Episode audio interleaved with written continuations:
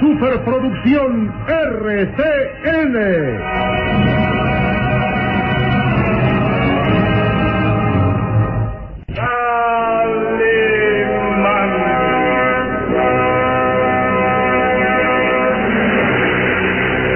Caballero con los hombres, Galante con las mujeres. tierno con los niños. Implacable con los malvados. Así es, Calimán, el hombre increíble.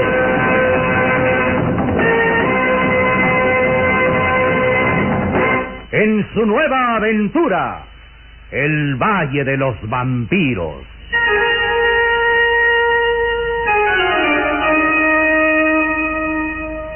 El Valle de los Vampiros. Interpretado estelarmente por la bella actriz del cine nacional, Carmelita González, Eduardo Arosamena, Luis de Alba, Ofelia de la Fuente, Ketty Valdés y como narrador Isidro Olace, e interpretando a Calimán, el propio Calimán, un libreto original de Víctor Fox.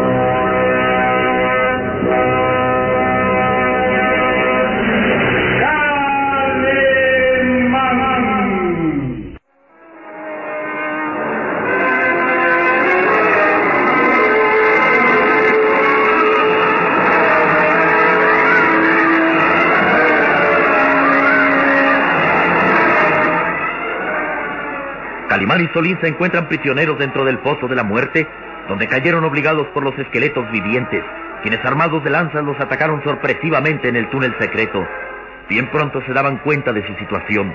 Estaban cautivos en una celda de frías paredes y el único contacto hacia el exterior era una pequeña ventana cerrada con gruesos barrotes de acero que Calimán trataba de romper inútilmente.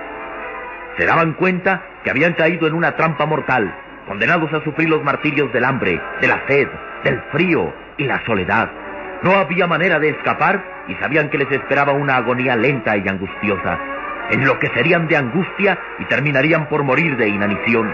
El pequeño Solín miraba temeroso a los restos humanos esparcidos por el calabozo, desdentadas calaveras, esqueletos semicarcomidos por el tiempo que mostraban como huella palpable el triste destino que les esperaba.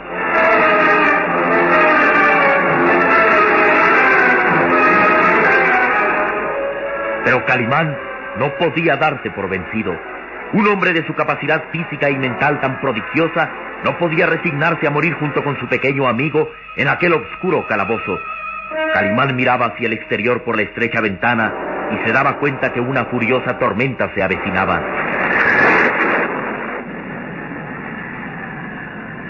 La tormenta. La fuerza de los elementos puede ayudarnos a escapar. Su rostro, de asombrosa belleza varonil, se iluminaba con el resplandor de los relámpagos que rompían las sombras de la noche.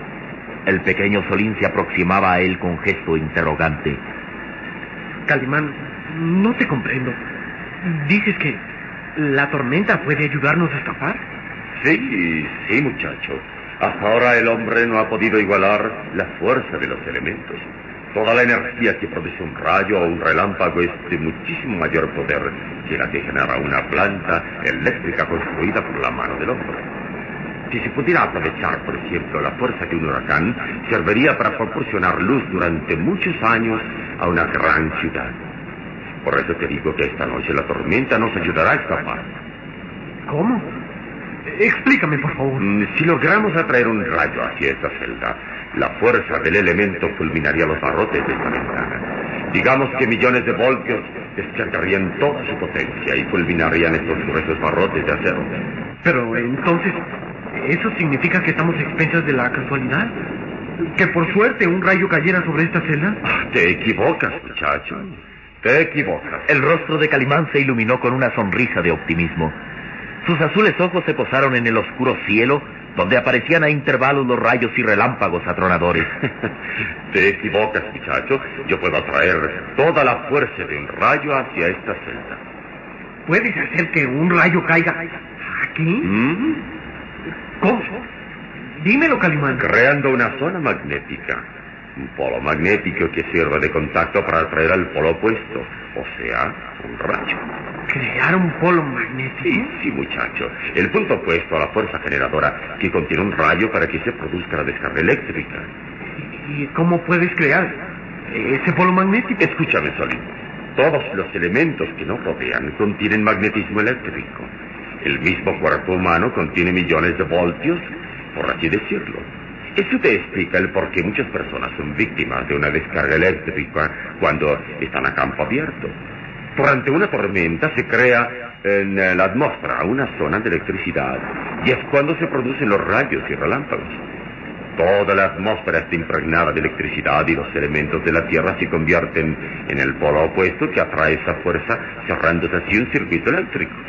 Sí, sí, te comprendo, sí. Pero, ¿cómo vas a crear a tu antojo ese polo magnético para traer un rayo? No, Solim, la empresa es arriesgada, pero escucha. Nos convertiremos en pararrayos humanos. ¿Qué? ¿Pararrayos humanos? Entonces, entonces vamos a hacer que nos caiga un rayo encima. Eh, más o menos. Pero, pero eso significa la muerte. Escucha, Salim. He pensado detenidamente en el plan y creo que puede resultar. Escucha y observa. Esta lanza metálica nos servirá para el caso. Las recias y musculosas manos de Calimán levantaron del suelo fangoso una lanza metálica enmohecida y el pequeño Solín hizo un gesto de incomprensión. ¿Y para qué sirve esa lanza? Este metal. Bastará frotarla contra los barrotes de acero de la ventana y crearemos una zona magnética. ¿Y eso atraerá un rayo? Hay muchas probabilidades de que así suceda, Solín. La fuerza magnética que se produce al frotar dos partes metálicas va duplicándose aceleradamente. Se multiplica sin fin, creando más y más zonas magnéticas. Y con un poco de suerte atraeremos un rayo directo hacia la lanza y los barrotes. Claro que existe el gran peligro de que seamos fulminados. Para rayos humanos, dijiste. Exactamente. Y para evitar ser carbonizados, enredaré mi turbante justo a la mitad de la lanza y de allí la tomaré. Así, cuando se produzca el contacto eléctrico, me salvaré de ser fulminado. Claro que sigue existiendo el riesgo. ¿De qué? Del impacto de millones de voltios contra esta celda. La fuerza de expansión nos lanzará contra los muros del calabozo. Entonces, no debemos intentarlo. ¿Qué prefieres, Solín? ¿Correr el riesgo y escapar o quedarnos en esta celda encerrados hasta la hora de nuestra muerte?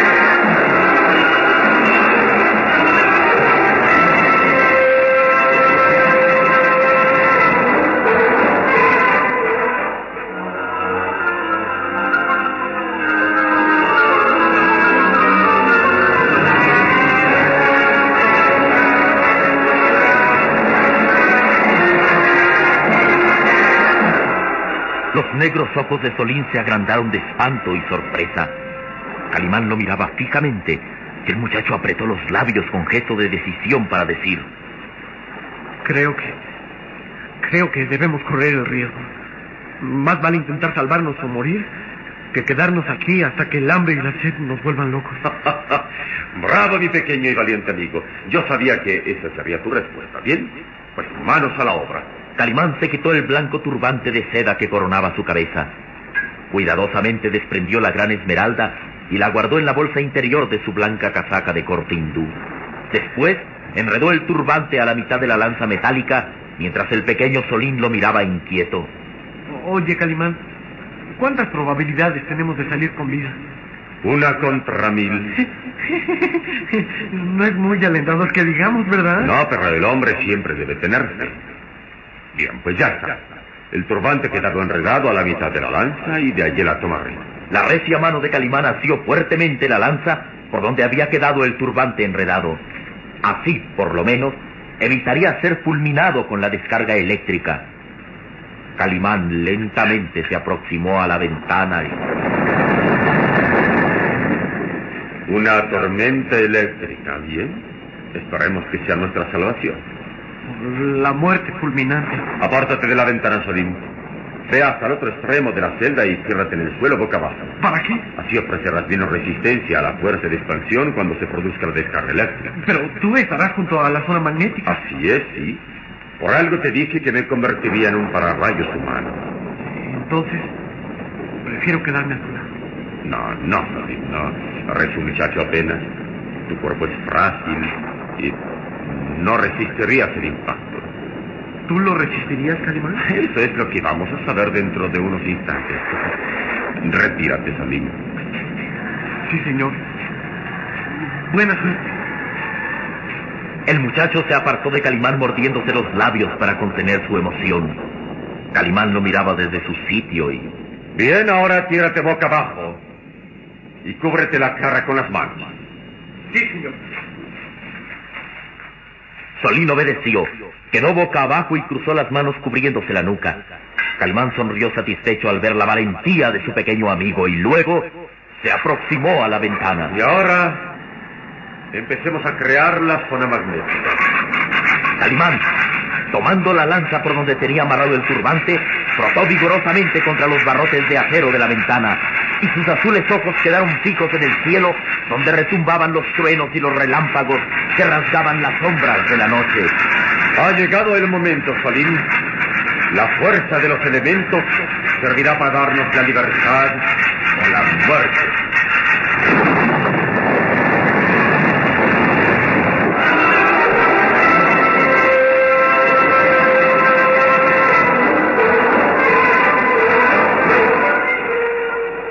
Lejos de ahí, en el castillo de Boyer, el jorobado Jorvik, situado en uno de los terrenos de la vieja construcción, permanecía nervioso, mirando hacia los páramos iluminados por los relámpagos que anunciaban la tormenta. Los rabiosos mastines ladraban y tiraban de las gruesas cadenas que los mantenían contra los muros. Y Jorvik decía... Alguien, alguien se aproxima al castillo. Lo sé. Esos malditos perros han olfateado a un extraño. Pero ¿quién puede ser? Calimán y el muchacho están en el pozo de la muerte. Nadie más se atrevería a venir hacia acá. Debo bajar a investigar. Y el jorobado Jorvik descendía lentamente por las escaleras en forma de espiral. Avanzaba balanceando su cuerpo con movimientos simiescos y con el cuerpo echado adelante por el peso de su descomunal joroba. Debo saber quién se acerca al castillo. Al señor conde no le gusta que los perros ladren. Sobre todo esta noche en que se siente dichoso al lado de esa mujer. Ruth de Tornel, de quien vive enamorado. ¿Qué? Los perros cada vez ladran con mayor furia. Alguien se acerca al castillo. Sí, sí, lo sé, lo sé. Jorvik llegó hasta la pesada puerta que comunicaba al exterior. Su mano izquierda descorrió el pesado cerrojo. Y mientras que con el garfio de su brazo derecho tiraba de la pesada puerta, Jorvik cruzó la puerta y quedó detenido un momento, deslumbrado por los relámpagos que anunciaban la tormenta. ¿Qué, qué diablos?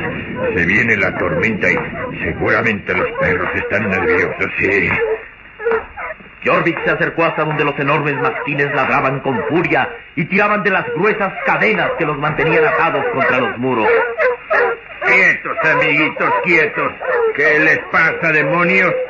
¿Por qué ladran como locos? No creo que los rayos los asusten. Oh, no, no. Conozco bien a mis perros. Sé que han olfateado a un intruso que se acerca hacia aquí. Debo saber quién es. Y clavarle el garfio en la garganta.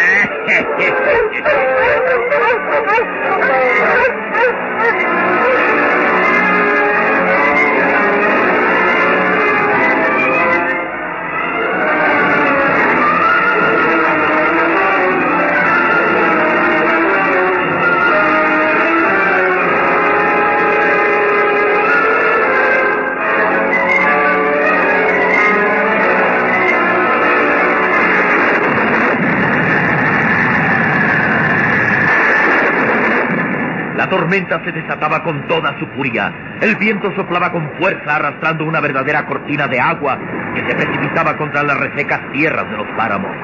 El viejo castillo de Boyer se iluminaba a intervalos bajo el resplandor de los rayos que hacían retumbar los viejos muros. Jorvik Avanzaba penosamente mientras el agua le escurría por el rostro y empapaba su cuerpo. ¿Quién demonios puede atreverse a venir aquí en una noche de tormenta? Creo que... Ah, sí. Ahí... Ahí avanza una sombra. Ay, la veo entre la lluvia. Jorvik se ocultó entre unos resecos matorrales. Su rostro repulsivo escurría agua. Era como una fiera que descubría a su víctima. Miraba la sombra de un hombre avanzar penosamente en medio de la tormenta. Hombre alto, corpulento. No distingo bien su cara, pero... Sí, creo... Creo que se trata de... Oh, sí, sí. Es el policía. El policía que llegó al pueblo ayer mismo. Jorvik se ocultó para no ser visto. El primer impulso suyo fue lanzarse contra el intruso clavándole el garfio en la garganta, pero se contuvo al ver que aquel hombre avanzaba empuñando un revólver. Está armado y seguramente dispuesto a disparar. No, no es prudente atacarlo. Podría matarme. Debo regresar al castillo para informar al señor conde. Eh, debo hacerlo y él dará órdenes. Voy, voy a avisar.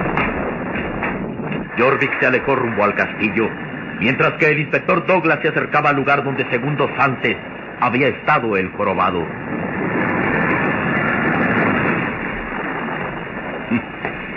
Vaya nochecita que escogí para venir a este dichoso castillo. Llueve como si esto fuera el fin del mundo y sin embargo no debo retroceder.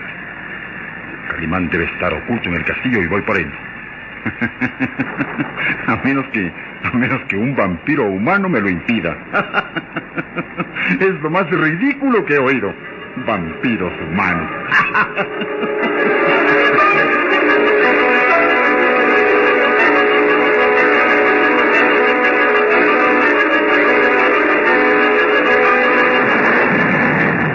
La puerta principal del castillo, que el jorobado había dejado abierta, servía de marco siniestro para el conde Bartok, quien envuelto en su larga capa escarlata semejaba una figura espectral iluminada por los relámpagos de la tormenta. Sus ojos verdosos escudriñaban entre las sombras y el agua, tratando de encontrar al fiel criado. Jorvik, Jorvik, ¿dónde estás, imbécil? Jorvik. Aquí, aquí, mi señor. Aquí vengo, mi señor. ¿Dónde has estado, imbécil? Oh, mi señor, perdonad, pero los perros anunciaron la presencia de un extraño. Alguien que avanza ahora por los páramos hacia aquí. Un extraño. ¿Quién es? Un policía, mi señor conde. Un hombre que llegó al pueblo ayer mismo. Un policía que viene desde Londres. Ese, el inspector Douglas, según oí decir en el pueblo. Un policía. ¿Y qué tiene que hacer un policía aquí? Tal vez el señor conde venga a investigar los crímenes, señor. ¿Dices que ha cruzado los páramos? Sí, mi señor. Y, y viene armado. Espero vuestras órdenes para destrozarle la garganta con mi garfio. Así. Me acercaré a él sin que se dé cuenta y antes de que reaccione. ¡Zas! Le clavo el garfio en el cogote. No, no, Jorvik. Déjalo llegar hasta aquí. Será un huésped distinguido. No siempre tenemos la oportunidad de recibir a un policía en nuestro castillo. Eh, pero, señor, viene armado. Eh, empezará a hacer preguntas. Es, es un enemigo. Hay que matarlo. Hay que matarlo. Jorvik, a los enemigos peligrosos hay que recibirlos amablemente. ¿Eh? Crear confianza para después poder aniquilarlos fácilmente. Dale la bienvenida en mi nombre al inspector Douglas e invítalo a entrar. Yo me encargaré Cuente el resto, Jordi. sí, sí, comprendo. Esta noche habrá sangre. y sangre.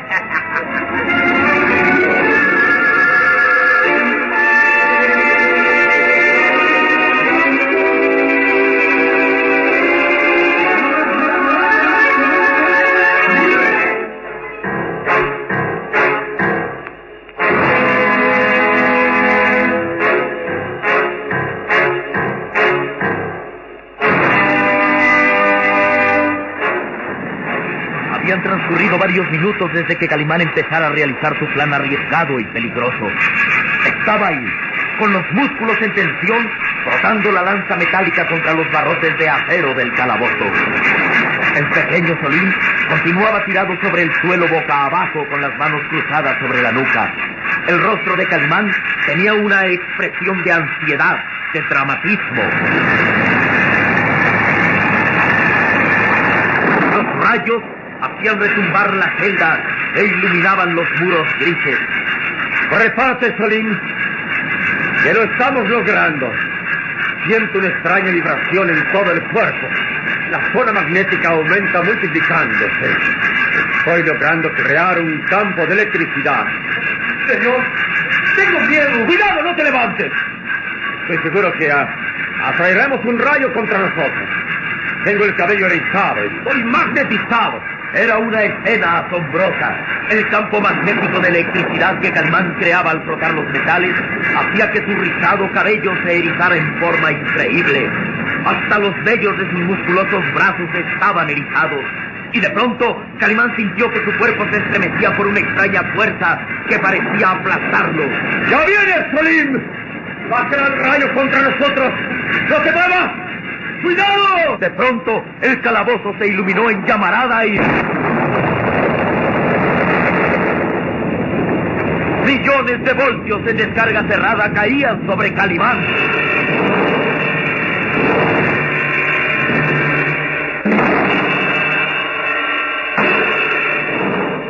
¿Ha muerto Calimán fulminado por el rayo? ¿Podrá el hombre increíble resistir la descarga mortal? ¿Qué ha pasado con Solín?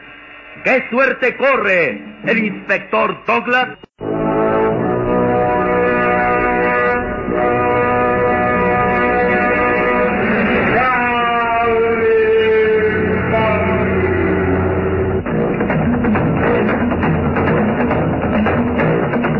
En nuestro próximo programa habrá más emoción y misterio en el Valle de los Vampiros. Y recuerde, donde se halla una injusticia que reparar, o la emoción de una aventura, o la belleza de una mujer, ahí está.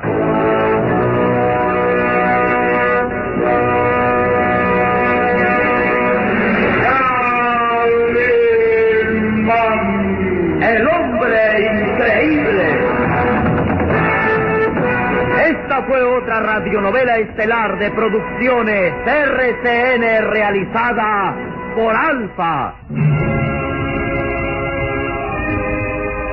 Escúchela de lunes a sábado a esta misma hora por RCN.